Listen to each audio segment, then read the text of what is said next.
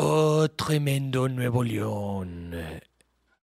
En el fondo del norte de México, hundido por las lluvias. Señoras y señores, bienvenidos a otro programa del billetazo en este jueves. Señoras y señores, jueves de septiembre, 8 de septiembre.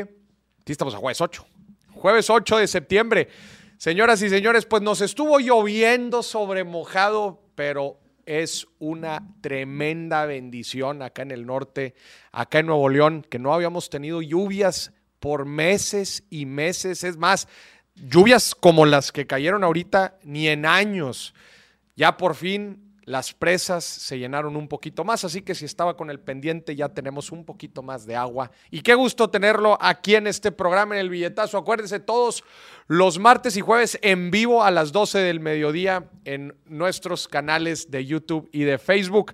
Gente, hoy tenemos un súper tema, la continuación de la plática de la comparación entre México y Corea del Sur una comparativa económica. Porque partimos de la pregunta, ¿cómo puede ser que un país 20 veces, escuchó bien, 20 veces más chico, 20 veces más chico que México, un país que ronda por la mitad de los habitantes que nosotros tenemos, con muy pero muy pocos recursos naturales, ¿cómo puede ser que hoy por hoy su economía sea 40%, 40 más grande que la nuestra. Partimos de esa pregunta para hacer todo un análisis económico, social y hasta político. Y buscaremos responder esto en el programa del billetazo del día de hoy. Así que quedes hasta el final porque va a estar súper y súper interesante. Le voy a decir algo. Llevo horas estudiando este tema y le aseguro que le va a impactar lo que vamos a platicar el día de hoy. Así que quédese. Pero antes de empezar, vamos a ver, al parecer el agua que llegó acá a Nuevo León calmó los mercados internacionales que al parecer ya se estabilizaron un poco. El Standard Poor's 500 está ganando apenas 0,33%. Las tecnológicas se están quedando tablas. El IPC mexicano apenas un 0,20 está creciendo. El oro está cayendo 0,55, el petróleo está creciendo 2,33, el peso se está quedando tablas contra el dólar y el Bitcoin está creciendo 1,47. Así que los mercados se calman un poco después de turbulentos días desde eh, el comunicado del presidente de la Fed en Estados Unidos y también tenemos resultados de inflación en México, última quincena de, eh, última quincena de agosto, 8.7%. 8.7%. Gente, es el nivel más alto de inflación en los últimos 22 años sigue, sigue persistiendo, siguen las presiones inflacionarias a la alza y parece que vamos a tener un turbulento cierre de año. Así que quédese, señoras y señores, vamos con el billetazo.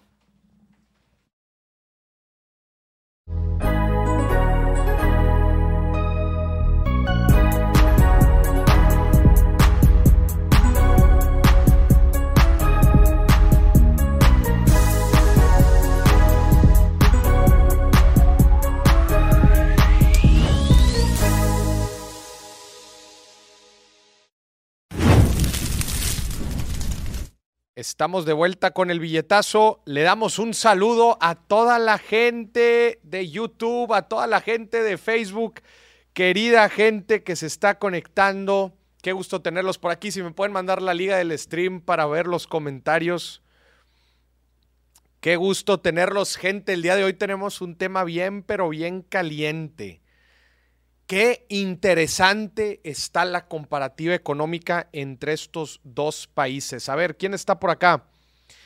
Raúl, fuerte abrazo. Mariana, ¿cómo estás? Andrés, César. El billetazo por Maurice Así es, porque estamos en fondo de México. Andrés, ¿cómo estás? Carlos Lara, Vanessa, ¿cómo estás, Andrés? Eh, dice Andrés, Tienen mejor economía, pero más in- infelicidad.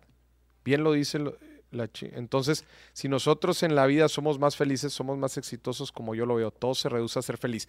No estoy tan seguro que seamos más felices que los coreanos. Güey, yo conozco coreanos y son a todísima madre y vaya que se la pasan bien. ¿Quién sabe? Los coreanos se la pasan a todo dar. Ah, sí, los coreanos sí. Los coreanos se la pasan a todo dar. De hecho, se me hace que es de los asiáticos más livianos, más ligeros. Se me hace que es de los asiáticos más a toda madre, creo yo. Eh. Creo yo. Y vaya que he conocido asiáticos de todos los países, de muchos países. Oye, si de ahí es BTS, no pueden ser mala onda. Sí, no, la neta. Mira, está aquí Jonathan. Saludos, Maurice. Me quedé picado con la enojada que te dio el billetazo pasado por lo de Corea. Vamos a hablar el día de hoy. Vamos a hablar el día de hoy, señoras y señores. Que alguien me explique. Que alguien me explique cómo es que Corea se separó tanto de México. Cómo es que la economía de Corea tuvo tanto éxito a diferencia de la de México. ¿Cómo puede ser? A ver, ponme la gráfica, por favor. Vamos a empezar con eso. Ya enojado, ya te enojaste, Ya Mauricio. me enojé. A ver, pónganme la gráfica.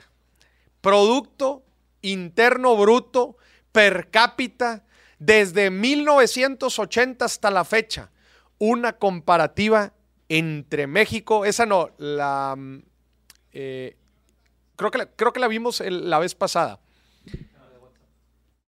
Creo que la vimos en el billetazo pasado. Sí, no, te va, la va. mandé, no te la mandé en el, en el stock de ahorita, pero es, es en las pasadas. Quiero gente, señoras y señores, que analicen, analicen la siguiente gráfica. Estamos poniendo el número en pantalla para que me manden notas de voz. No voy a recibir llamadas el día de hoy. Hoy no quiero que me llames. Hoy no quiero que me llames. ¿Por qué? Porque eh, hay bastante contenido en el programa. Una disculpa. Pero mate- manden nota de voz. Si van a escribir, no, no escriban. Ojo, ojo, que no quiero que me llamen no, en el programa de hoy no significa que no los quiera escuchar. Lo que pasa es que va a haber, hay demasiado contenido en el programa de hoy que prefiero que si va a opinar, mande una nota de voz. Si va a opinar en el programa de, de hoy, mande una nota de voz. Gente, la respuesta a esta gráfica que estamos viendo aquí, de la comparativa entre el Producto Interno Bruto per cápita entre México y Corea del Sur, no, no es que existe una sola respuesta, existen muchas hipótesis. Yo aquí le voy a platicar las mías. Si usted tiene otra, mande una nota de voz o escriba aquí en los comentarios. ¿Ok? No es un, no es un tema sencillo, quiero aclararlo desde ahorita. No es un tema sencillo porque no solamente juega teoría y política económica. Hay muchos otros factores sociales, políticos, hasta guerras. Sí. Hasta guerras influyen para entender qué sucedió con el milagro coreano de su economía. Pónganme otra vez el número en pantalla, nada más para decirle a la gente, mándenos una nota de voz si quiere entrarle al debate. Si quiere entrarle al debate, mande nota de voz al número que está aquí. En el programa de hoy no voy a recibir llamadas. ¿Ok? Si marcan, les voy a colgar. Dice Gabriel, ¿podemos preguntar sobre otros temas que no sea el tema del billetazo hoy? No. No. Si no va a opinar de la comparativa entre México y Corea del Sur, no opine el día de hoy. Por favor, se lo pido de favor. Pero con mucho amor. Con mucho amor se lo pido, por favor. Es que va a estar bien caliente el billetazo de hoy. Señor productor, le damos la bienvenida Hola. Para que haga también sus aportaciones. También estoy enojado, Mauricio. También, ¿por qué estás enojado tú? Por lo mismo de Corea. ¿Cómo puede ser que Corea, allá al otro lado del mundo, súper desarrollado, la economía así, bien chida, y aquí, con inflación y gastando un chorro y puestitos de tacos que ya venden bien caro, ¿cómo? Es impactante. Yo también me lo pregunté, señor productor, y le traigo un programa cargado de evidencia, de datos, de teoría y de historia. ok, me gusta. Porque en el programa de hoy, señoras y señores, vamos a analizar desde la- los diferentes sexenios por los que ha pasado México, la diferente política económica por la que ha pasado nuestro país desde Luis Echeverría, desde los setentas, desde cuando México estaba cerrado. Probablemente usted no, ni se acuerda, pero antes México no tenía una economía abierta. Antes era cerrada. Y luego vamos a pasar, digo, el desarrollo estabilizador, el famoso desarrollo estabilizador. Luego vamos a pasar por López Portillo y vamos a analizar cómo administrar la abundancia petrolera. Después de Carlos Salinas de Gortari, los tesobonos. Luego vamos a llegar a Vicente Fox y vota Alianza por el Cambio, presidente Fox. Y luego vamos a llegar a Calderón. Y luego Enrique Peña Nieto y sus reformas estructurales. Y vamos a llegar hasta el día de hoy con Andrés Manuel López Obrador. Todo eso es importante analizarlo. Sí.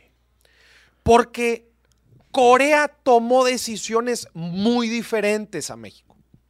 Muy diferentes a México. Y eso, señoras y señores, esconde mucho, eh, esconde mucho de la carnita y de los conceptos que vamos a estar platicando el día de hoy. Dice Raúl, ¿podemos hablar de las series coreanas de Netflix? No. Dice Alfonso, ¿cambiarías los tacos por una economía con la de Corea? Después de que te diga lo que te voy a decir el día de hoy, probablemente sí los cambies. probablemente sí los cambies. Muy bien. Híjole, yo no estoy tan seguro, No. hombre. Yo no estoy tan seguro. Prefiero el, el taco coreano. Un, un taco coreano ya. Taco coreano. No, a ver, gente, vamos a empezar el programa, si bien me lo permiten. El día de hoy, como eh, lo prometido es, es deuda, vamos a hacer un análisis comparativo entre la economía de México y la, y la de Corea del Sur, partiendo de la gráfica, que si la pueden volver a poner, partiendo sobre esta hipótesis de qué sucedió.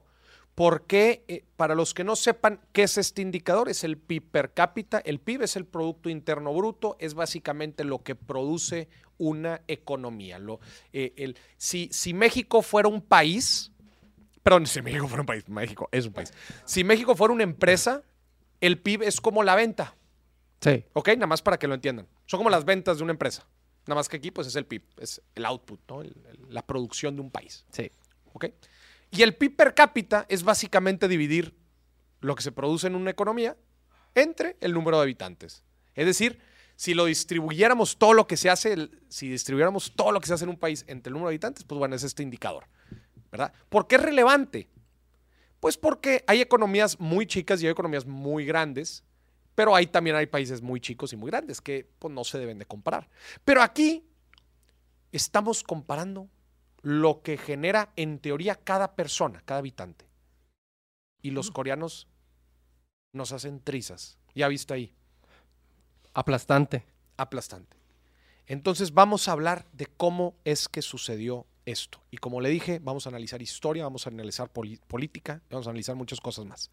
Empecemos entendiendo estas dos economías. Para empezar, gente, hoy por hoy, 2022, México es, México es la 16 economía del mundo. Corea, la número 12. Empecemos ahí. Ellos están cuatro eslabones más arriba que nosotros. ¿Ok? Ellos tienen una población hoy por hoy de apenas un poco más de 50 millones de habitantes.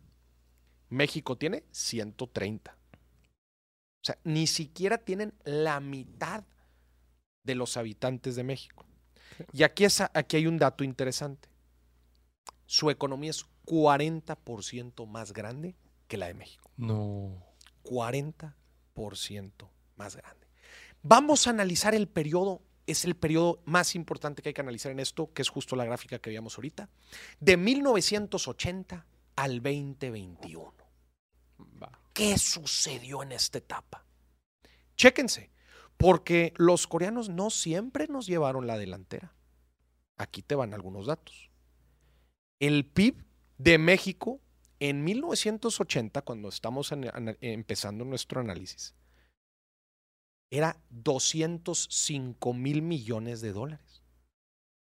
Corea del Sur apenas 65 mil millones. Estás, estás hablando que México era 215% más grande que, que Corea del Sur. Los doblábamos. güey. O sea, México en 1980 era un país más próspero Sí. que Corea del Sur. Hoy, como les platicaba, son ellos 40% más grande. ¿Qué sucedió? Chécate este dato. Y aquí empiezan los datos fuertes. Aquí empiezan los datos fuertes de esta comparativa. México en 1980 tenía 37 millones de personas. Ok. Corea 25 millones. Andamos un poquito más arriba que ellos. La, eh, 50% más. 50% más. 50% más. Se murió. No, no te no te no. Todos aquí impactados. que escuché que dijo. Ok, 50% más era la población de México contra la de Corea en 1980.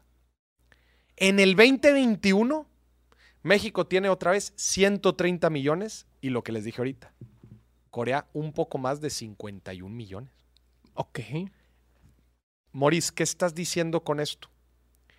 México creció 245% su población y Corea del Sur apenas un 100%, apenas se dobló, Apenas el doble. apenas el doble. Ah, es que también aquí morís de que siete hijos y, diez es- hermanos. y- Empecemos con ese dato que es bien importante. Sí. O sea, en, en Corea se duplicó la población en 30 años, güey. 30 años. Se duplicó la población en 30 años. En, en- aquí en México se triplicó. Hombre. Ese es un dato interesante. O sea, aquí la población creció, pero desgraciadamente la producción o el crecimiento del país no fue igual. El PIB per cápita era 3 mil dólares en 1980, México, 3 mil dólares. Y ellos eran la mitad, ¿sí se murió? Bueno, eh, tenemos aquí la premisa en el programa. Se acaba, acaba de fallecer la reina La Isa- reina Isabel II. la reina Isabel II acaba de, de fallecer. Así que, pues bueno, va a empezar todo ahí un proceso de sucesión monárquico en, en Gran Bretaña. Pero bueno, 96 años. ¿a sus qué? 96. 96 años. Pero 96. Corea, Moris. Pero sigamos con Corea, que oye, la reina no tiene tanto impacto. en No es la reina de Corea. No es la reina de Corea y tampoco la de México. Así que no se me... eh, y no, no, no se, no se No me... se me agüite. No se me agüite y no se me distraiga, que seguimos aquí con la historia. El PIB per cápita en 1980, el de México era el doble que el de, que el de Corea. Hoy por hoy, hoy por hoy, el de Corea es 250% más que el de México. ¿ok? O sea, vemos una disparidad en todo este periodo. O sea, algo muy importante sucedió en 30 años. Eso es lo que quiero que me entienda para empezar. Algo muy importante. La economía de Corea creció estúpidamente. Sí. México no creció tanto y la población de México creció mucho. Ahí está el problema, Moris. Ahí está. Muy claro. Mientras en Corea estaban trabajando, aquí en lugar de trabajar estaban haciendo hijos. Alguien me podría decir, Maurice, México tuvo más crisis que Corea. Y no necesariamente. No. Hablemos un poco de historia. Corea, en, el, mil- en 1950, sucede la famosa guerra de las Coreas, que este va a ser un punto de inflexión muy, pero muy importante en la historia de este país. Contexto, la historia de Corea. En plena Guerra Fría, post Segunda Guerra Mundial, en plena Guerra Fría está el bloque comunista y está el bloque capitalista. Ok. Es, eh, or- eh, Occidente contra Oriente. Estados Unidos contra la Unión Soviética. Y lo que, sucede en lo que sucedió en esta etapa, de plano hay que estudiar un poco de esto para entender el desarrollo de estos países. Lo que sucedió en esta, eh, en esta etapa fue la famosa proxy war, la guerra de proxies, que es, no había una guerra directa entre Estados Unidos y la Unión Soviética, pero sí había enfrentamientos entre, entre países aliados, Ajá. entre ellos Corea. Ok. Entonces estaban... O sea, pe- se no traían pique entre ellos, pero sus compas sí. sus compas sí, y obviamente ellos apoyaban a sus compas. Sí, claro. Y ahí es, en esta guerra, que dura tres años, del 50 al 53, se, se separa Corea. Y es lo que hoy tenemos. Corea del Norte y Corea del Sur. Corea del Sur, eh, capitalista, libre Corea del Norte, comunista, economía cerrada. Dos ideologías. Pero estás hablando que en esa época Corea del Sur era prácticamente rural. O sea, no había desarrollo. Era, y además una guerra y un vecino del norte bastante incómodo. Eso, eso era la situación de Corea en 1950. Después viene la crisis asiática en el 97. Digo, algo su- sucede ahí, ahorita platicaremos un poco. La crisis asiática del, noe- del, del 97, una devaluación importante de su moneda y de otras monedas en Asia. Después la crisis inmobiliaria del 2008, que también nos pegó a nosotros. Y bueno, la crisis del COVID. Pero si vemos, pues de que ha habido crisis en Corea, también ha habido crisis. No han sido exentos de muchas cosas. México, desgraciadamente, ha vivido también etapas muy, pero muy complejas. Desde la década perdida de, de los ochentas, que fue tiempos, pues, de mucha in- inflación, mucho déficit fiscal, mucha deuda y devaluaciones, desde luego, hasta la famosa crisis económica del 94. Fuerte devaluación, fuerte endeudamiento. Y el 2008, que también nos pegó, y el COVID del 2020.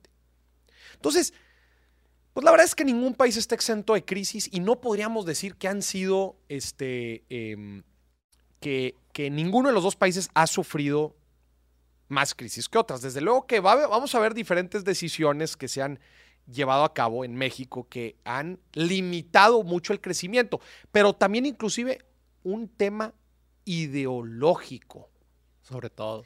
de qué es lo que se tiene que hacer en cada país. A grandes rasgos, desde 1980 hasta el 2021, chécate este dato, te va a volar la cabeza. El crecimiento promedio anual de México ha sido 2.2. 2.2 Constante. en promedio. Wow. Corea del Sur, 5.8. No. Más del doble. Casi el triple. Sí. En 30 años. ¿Sabes lo que es eso? Y tú ya conoces el interés compuesto. Sí. le sacas una diferencia abismal si estás creciendo casi al triple por 30 años. Sí. Por 30 años. Quiero que me pongas la gráfica del Producto Interno Bruto per cápita por sexenio. Lo que usted está viendo ahí en pantalla, gente, es la, la misma gráfica que estamos viendo ahorita, PIB per cápita, México contra Corea del Sur, pero está dividido por espacios que son sexenios. En la parte del- de la mano izquierda tenemos el sexenio de Miguel de la Madrid, ¿ok? Eh, A principios, a principios de los ochentas. Después tenemos a Carlos Salinas de Gortari, del 89 al 94. Ok. Después Ernesto Cedillo, Vicente Fox, Felipe Calderón, Enrique Peña Nieto y AMLO acá. Hay datos ahí bien interesantes. A ver, analicemos la gráfica. Usted ve el pico rojo, rojo es Corea, ve el pico rojo hacia abajo en el sexenio de, de Ernesto Cedillo, que esa es la crisis asiática. ¿verdad? Entre Carlos Salinas de Gortari y, En- y Ernesto Cedillo, ve ahí que falta un pedazo, es justamente la crisis del 94. Sea, porque empi- uno empieza arriba y luego termina bajando. Y después en Felipe Calderón vemos un pico hacia abajo de las dos economías, que son eh, la crisis del 2008, y luego acá más adelante con AMLO vemos la crisis del, del COVID. ¿Verdad? Entonces, bueno, como les platicaba ahorita, ahí se ven reflejadas las diferentes crisis que han tenido los países, pero sobre todo se caracteriza por un muy, pero muy moderado crecimiento mexicano, Sí. a diferencia, a diferencia de lo que está del crecimiento que tuvo Corea. Ponme la gráfica de la inflación. Ponme la gráfica de la inflación Tú nos quieres hacer llorar, ¿verdad, Maurice? de México. Chécate este dato. Lo que usted ve ahí, señoras y señores, es una comparativa entre eh, la tasa de inflación en México y la de Corea. La de México es la azul, la de Corea es la verde. ¿Qué sucede en la época de los ochentas, la famosa década perdida? Mira esos niveles de inflación, Altísimos. pero altísimos. Y en realidad eso se lleva, se lleva construyendo desde una década antes, desde los setentas, desde Luis Echeverría. Alta inflación, devaluación de la moneda. Y luego llega López Portillo y dice, vamos a administrar la abundancia del petróleo. Y luego se caen, se caen los precios del petróleo y alguien no le dijo a López, Por- a López Portillo que en los precios del petróleo caen en oferta y demanda y que no siempre van a estar arriba. Sí. Y entonces todo ese crecimiento que él creía que iba a tener, pues no lo tuvo. Y después llega Carlos Salinas de Gortari, busca controlar la inflación y luego pone los famosos tesobonos, deuda en dólares, Ajá. tira las reservas, las reservas internacionales y le pasa la pelotita a Ernesto Cedillo que termina viendo una devaluación asquerosa en el 94. El famoso error de diciembre. Sí. Los últimos 30 años de México se han caracterizado por devaluaciones, inflación, déficit fiscal, que es gastar más de lo que se gana, y endeudamiento. Y eso nos ha llevado a un crecimiento de apenas 2% promedio en 30 años. Y hay aquí un dato bien interesante. Le pregunto yo a usted, ¿cuál ha sido la política económica que México ha seguido en los últimos, desde mediados del siglo pasado? Platiquemos, el desarrollo estabilizador del 40 al 70. Sí. que dice, un poco de contexto, México era un país rural, principalmente agrícola, materias primas. Y en el desarrollo estabilizador, en la época de- entre el 40, 1940 y 1970, se busca industrializar el país. Pero era un país relativamente cerrado. El consumo era interno. México no estaba abierto al mundo. Nomás aquí, para nosotros y ya. Y esa es la famosa época del milagro mexicano. Hubo buen crecimiento. Después el problema es que viene la inflación, crisis financiera derivada de lo mismo, y viene el famoso auge del petróleo. Que todo esto termina por meter a México en un ciclo de bajo crecimiento desde el 75 hasta el 2000. En el 94 cambia la política económica, digo, con Carlos Salinas de Gortari cambia la política económica abrir a México. Es la famosa época neoliberal. Sí. ¿Y cuál es el centro de la política neoliberal? El Tratado de Libre Comercio en el 94. Cambia de una economía cerrada a una economía abierta. Pero te voy a decir algo. En los últimos 30 años, el centro de la economía mexicana se ha basado en exportar materias primas. Ha cambiado en los últimos 10 años, pero principalmente exportar materias primas. México es un país sumamente próspero en recursos. Y hemos invertido en petróleo, hemos invertido cierta transformación de las materias primas a, a la industria y enfocarnos en, tenemos el mercado arriba más fregón, vendámosle. Sí. Pero te voy a decir algo. Eso es lo que nosotros sabemos de las decisiones que se tomaron con lo que había en nuestro país. Eso, señoras y señores, se contrasta. ¿Estuvo bien o estuvo mal? Me preguntarán. La respuesta es que no podemos decir si estuvo bien o si estuvo mal si no la comparamos con algo. Hay que compararla.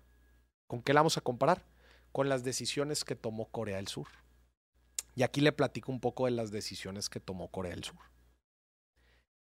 Nos vamos a regresar hasta la Guerra Fría.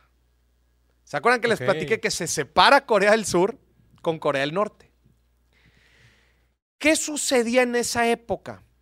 No sé si ustedes eh, conocen mucho la guerra de Vietnam, pero fue algo muy similar. Vietnam del sur, Vietnam del norte, ahorita ya es una sola Vietnam, pero antes era lo mismo. Estados Unidos apoyaba el sur, la Unión Soviética apoyaba el norte. Y obviamente Estados Unidos, si te apoyaba en ese entonces, se dejaba caer. Sí. Le brincaba con lana, le brincaba con milicia, equipo, armas, etc. Si está, ¿Por qué? Porque Estados Unidos estaba jugando su credibilidad ante el mundo, su reputación hasta en, el mundo. Estados Unidos no podía. Y ese fue, eso fue lo que le salió mal a Estados Unidos en la guerra de Vietnam. Estados Unidos tenía esta idea loca de decir, todos mis toda la gente que comulga con mis ideas, no los puedo dejar morir, porque si perdemos Vietnam, y esto lo dijo, lo dijo Lyndon B. Johnson y creo que también lo dijo Kennedy, si perdemos Vietnam, perdemos Asia. Porque estaban peleando. Estados Unidos y la Unión Soviética estaban dando la torre. Lo mismo pasa en Corea. No podemos perder Corea. Usted lo sabe. Estados Unidos perdió la guerra de Vietnam, pero la de Corea la ganó. Sí. La de Corea la ganó y por eso Corea ahorita está dividido y por eso Vietnam no. Vietnam no está dividido porque ganaron los soviéticos. Pero no se dejaron vencer en Corea, Estados Unidos. Corea era una joya de Estados Unidos. Y si es una joya, ¿qué haces con tu joya? Pues, la proteges, la cuidas. No nada más la proteges y la cuidas. La aceitas, la limpias, la pones en un pedestal. Corea se iba a convertir en el milagro asiático capitalista de Estados Unidos. Señoras y señores, esto es bien importante entenderlo desde los 1950. Estados Unidos a Corea le da financiamiento, tanto así, y apoyo comercial, tanto así que Estados Unidos en esa época se convierte en el principal socio exportador de Corea. Güey, ¿sabes lo que significa esto? ¿Qué? Ponte a pensar, güey. Corea, Estados Unidos se convierte en el principal socio exportador de Corea. ¿Qué te dice, güey? Ponme dónde está Corea, güey. Ponme dónde está Corea.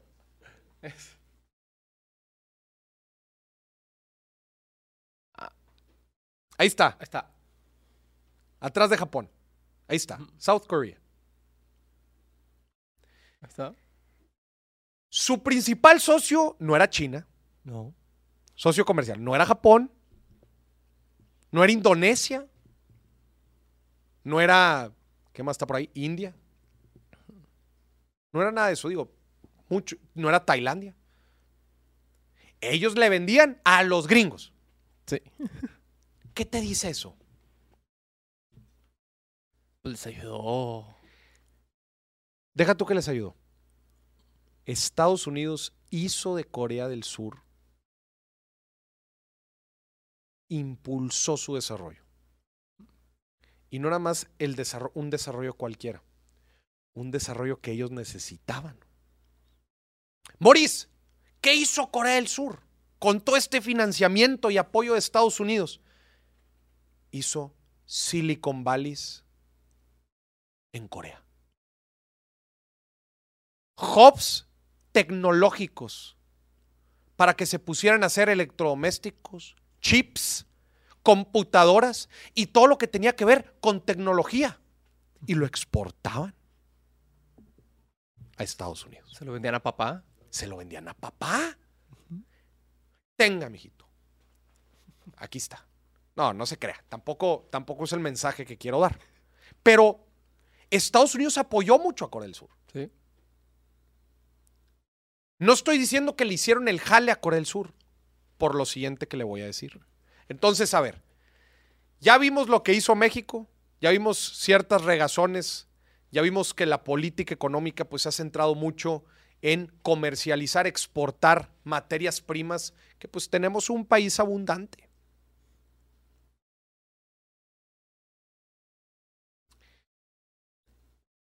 Con todo el apoyo de Estados Unidos, Corea del Sur crea hubs tecnológicos. ¿Qué son hubs tecnológicos? Son diferentes industrias o empresas que colaboran entre ellas y aprovechan economías de escala. Tú haces plástico, tú haces silicón, tú haces, ah, pues hacemos chips aquí, todo, de, todo junto, vámonos.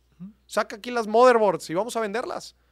Todo aquí, ya está todo aquí. No, oye, tráete, tráete el silicón de allá, tráete el plástico. No, no, no, todo está aquí en caliente. Vamos a aprovechar las economías de escala.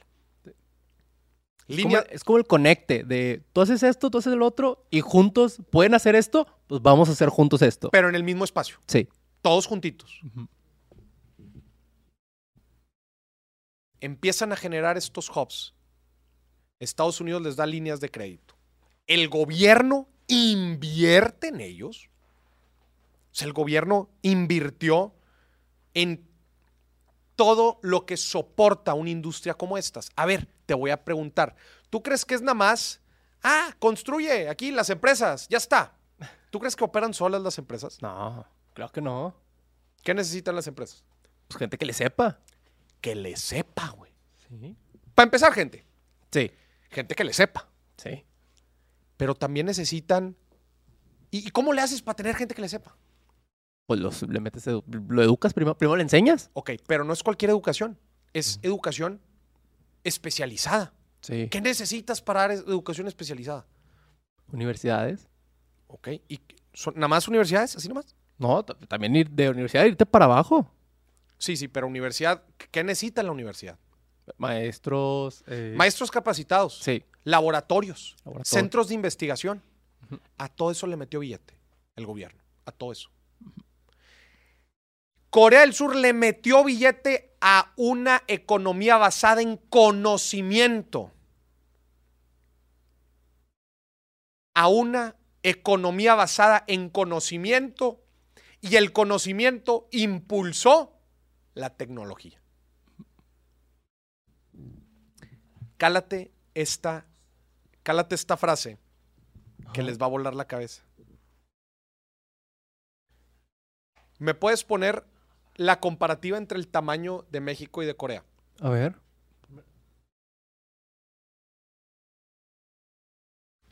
Esta, señoras y señores, es una comparativa entre el tamaño de Corea del Sur y México. Es el tamaño de que de Chihuahua, más o menos.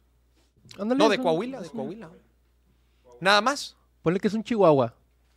Pregúntame si tiene recursos. Corea, no. No. Corea no tiene recursos. En una de las fábricas de acero más importantes en Corea hay una frase. Y la frase dice, nuestros recursos podrán ser limitados, pero nuestras ideas no tienen límites.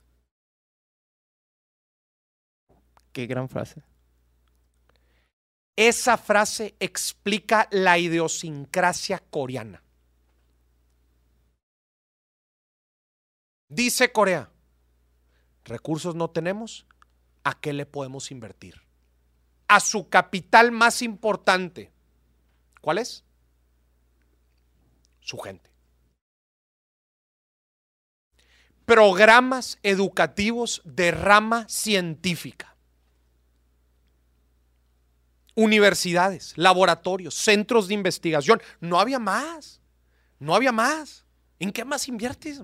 No hay de otra. No, no hay nada, güey. ¿No hay otra? No hay más. Ese es un fuerte contraste entre economías en desarrollo de otras regiones, incluida Latinoamérica, que se han centrado en exportar una vasta cantidad de recursos, entre ellos petróleo. Entonces, si no tienes a qué dedicarte, vuélvete el mejor en algo. Eso le pasó a Corea. Crearon estos hubs, crearon estas industrias, crearon estas empresas. ¿Me puedes poner la foto en donde vienen las principales empresas? Ponme las mexicanas primero. Lo que usted va a ver aquí, señoras y señores, son las empresas mexicanas más grandes. Walmart, que no es ni mexicana. América Móvil, ¿qué hace América Móvil? Telecomunicaciones. Grupo México, es un conglomerado muy grande, minas, etcétera, materias primas.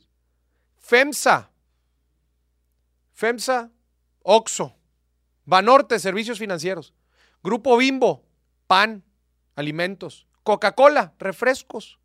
Grupo Electra, bueno, también muy diversificado, pero sus tiendas Electra, eh, productos, eh, comercialización de productos. Arca Continental, refresquera. Y Grupo Aeroportuario del Pacífico.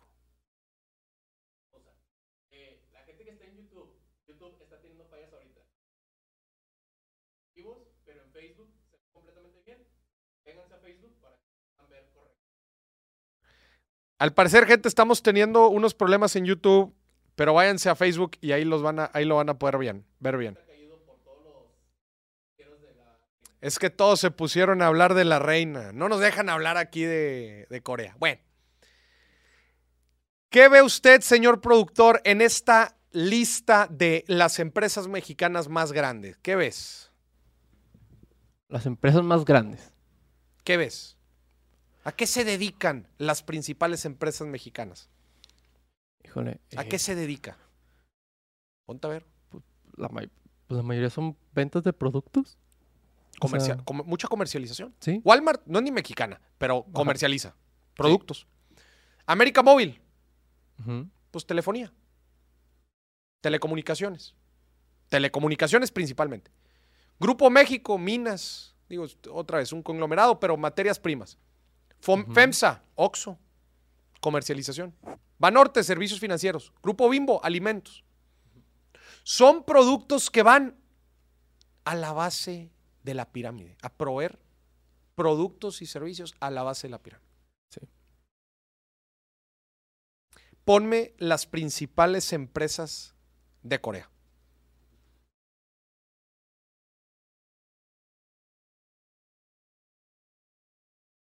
Esas son las principales empresas de Corea. ¿Qué les dicen a ustedes? Samsung, LG, otra vez Samsung, está muy diversificado. Kia, Hyundai. ¿Qué les dice, señoras y señores? No se da por arte de magia. Y estas empresas son nativas coreanas. Una concentración de una industria tecnológica. Concentración de una industria tecnológica. Y esto no se da por arte de magia, señoras y señores. Esto requiere inversión. Esto requiere gente. Esto requiere conocimiento. Esto requiere muchas cosas. Pero sobre todo, gente, requiere de una visión a largo plazo. A largo plazo. Corea a, a mediados del siglo pasado era un país muy poco rural, era muy rural, muy poco industrializado.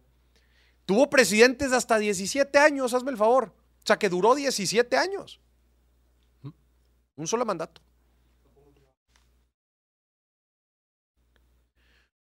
Un cambio de visión,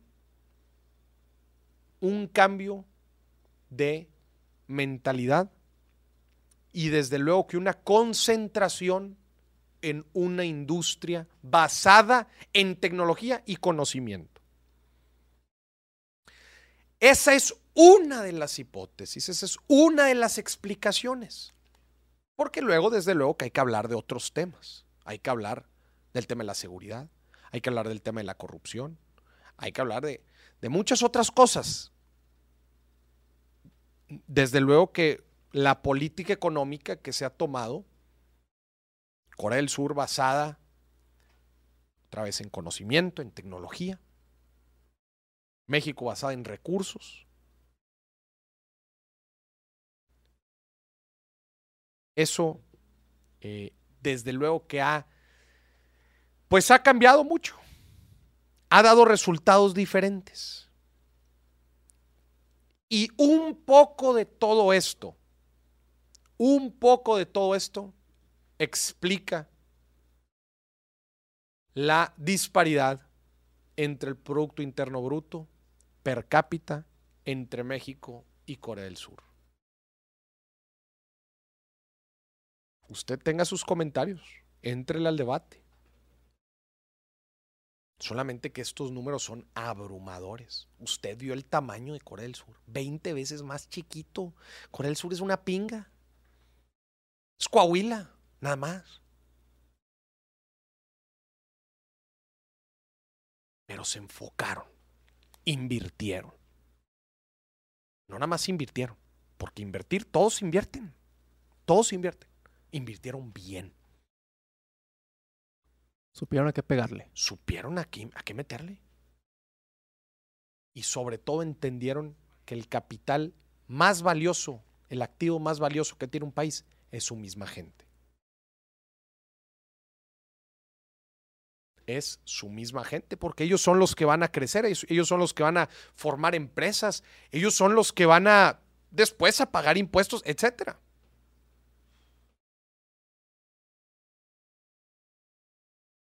Invertir en la gente. Usted podrá decir, no, Mauricio, es que los gringos les ayudaron. Es que es más chiquito administrar un país chico. Es más fácil administrar un país chico. Pues bueno, tendrá sus beneficios, pero igual tiene sus desventajas. O sea, hay muchas, muchas variables, muchos factores. Pero usted dígame, ¿cómo puede ser posible? Después de 30 años sean 40% más grande que nosotros en economía. No lo puedo, no lo puedo superar.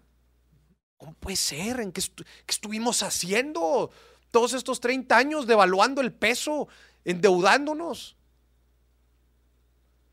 tomando decisiones económicas a lo estúpido? Y sobre todo, como Corea, mucho al otro lado del mundo, es le vende demasiado a Estados Unidos y nosotros que estamos aquí al lado, o sea, le vendemos, pero no tanto como ellos. No, a ver, sí, no, sí vendemos mucho, igual, igual vendemos mucho. Pero cuando, cuando, cuando Estados Unidos, le, lo que dicen, Estados Unidos le, le da un resfriado, a nosotros nos da neumonía. Dependemos tanto. Y no necesariamente es bueno.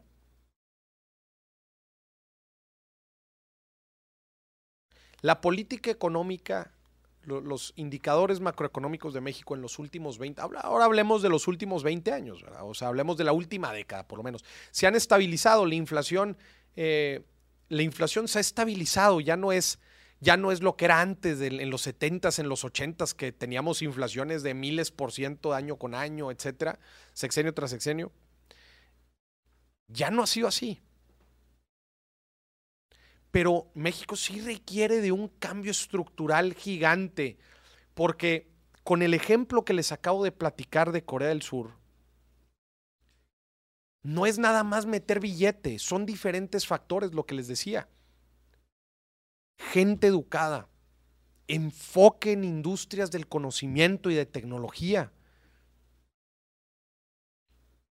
México ha crecido mucho en estos últimos años se ha convertido en un importante hub automotriz. No, claro que hay que hablar de ello. México ha, ha ido creciendo. El único tema es que en 30, 40 años no creció como otros sí pudieron. Y ahí va. No oye, desde luego que todo no es negativo.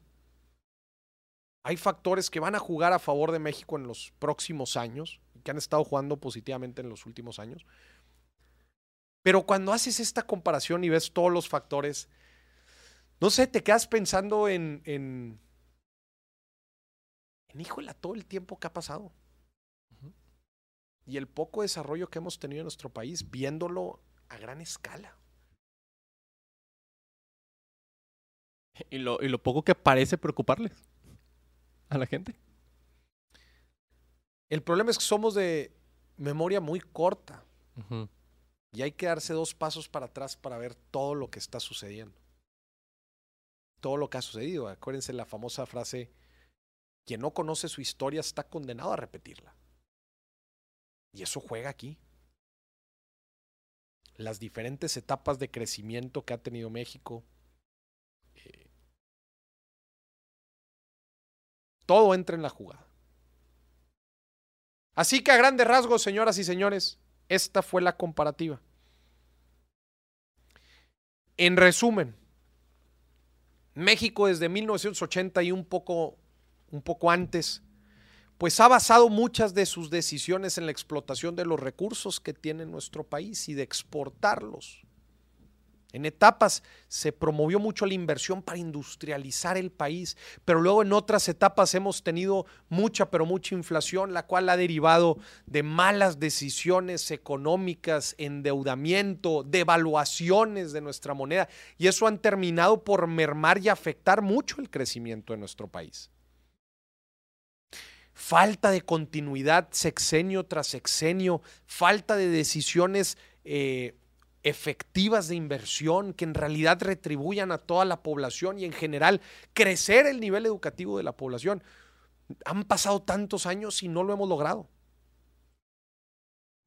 A diferencia de un país que después de una guerra, y sí en algo apoyado por Estados Unidos, se enfoca en desarrollar toda una industria y desarrollar hubs tecnológicos y en desarrollar toda una política económica basada en conocimiento, en educar a la gente en laboratorios, en centros de investigación y cómo todo esto lo podemos utilizar para crear otra vez empresas gigantescas y industria. Usted lo vio ahorita, las empresas mexicanas, principalmente las grandes, hacen productos de consumo, eh, de consumo para la base de la pirámide.